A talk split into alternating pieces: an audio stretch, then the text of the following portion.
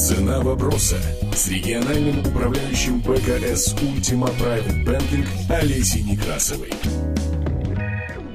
Сегодня у меня в гостях Александр Тихомиров, руководитель направления по работе с БКС Ультима, управляющей компанией БКС. И я хочу поговорить сегодня с Александром об инструментах, так или иначе связанных с доверительным управлением. Доверительное управление, паевые инвестиционные фонды. Наверное, вот самое простое, с чего можно начать, понять, в чем разница между доверительным управлением персональным и инструментами для общего инвестирования паевыми инвестиционными фондами. Саш, можешь простыми словами коротко объяснить разницу? Да, конечно. Олеся, спасибо за приглашение. Действительно, очень часто люди да, и клиенты, и наши клиенты, и инвесторы не понимают разницы между боевыми инвестиционными фондами, доверительным управлением, другими инвестиционными продуктами, и хотели бы понимать, в чем плюсы, минусы и вообще разница. Основное различие между инструментами доверительного управления и паевыми инвестиционными фондами в том, что паевый инвестиционный фонд — это отдельная ценная бумага — это фонд, в который набирается какая-то группа активов,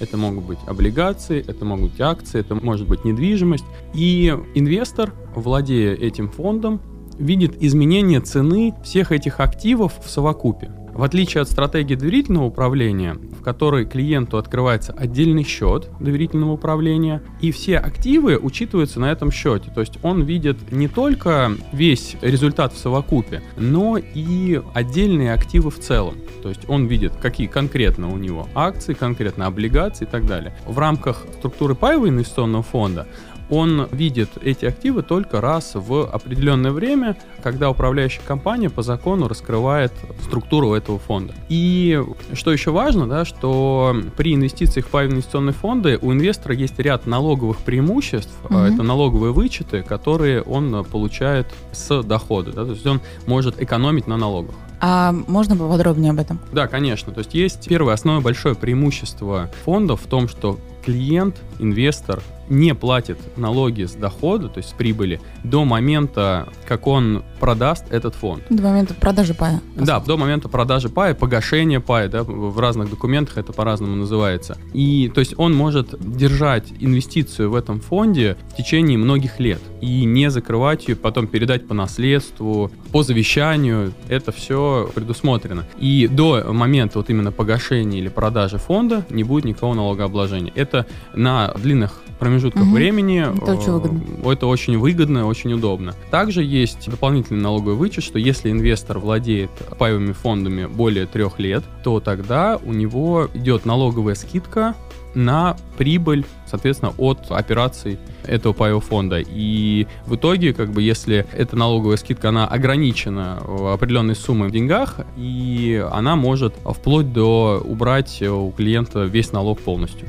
Но все же есть нюансы. Вот а, на что нужно обратить внимание инвестору, когда он выбирает все-таки, куда ему инвестировать деньги, в доверительное управление персональное или в паевый инвестиционный фонд?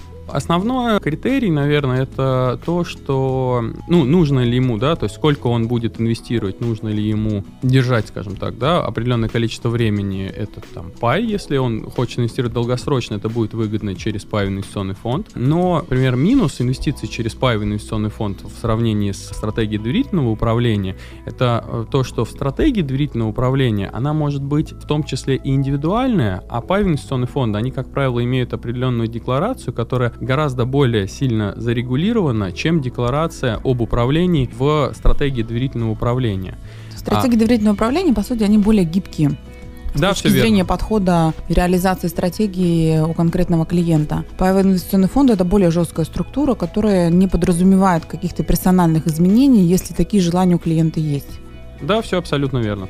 Спасибо, Александр. Напомню, сегодня у меня в гостях был Александр Тихомиров, руководитель направления по работе с БКС «Ультима», управляющей компанией БКС. Цена вопроса на бизнес FM Новосибирск.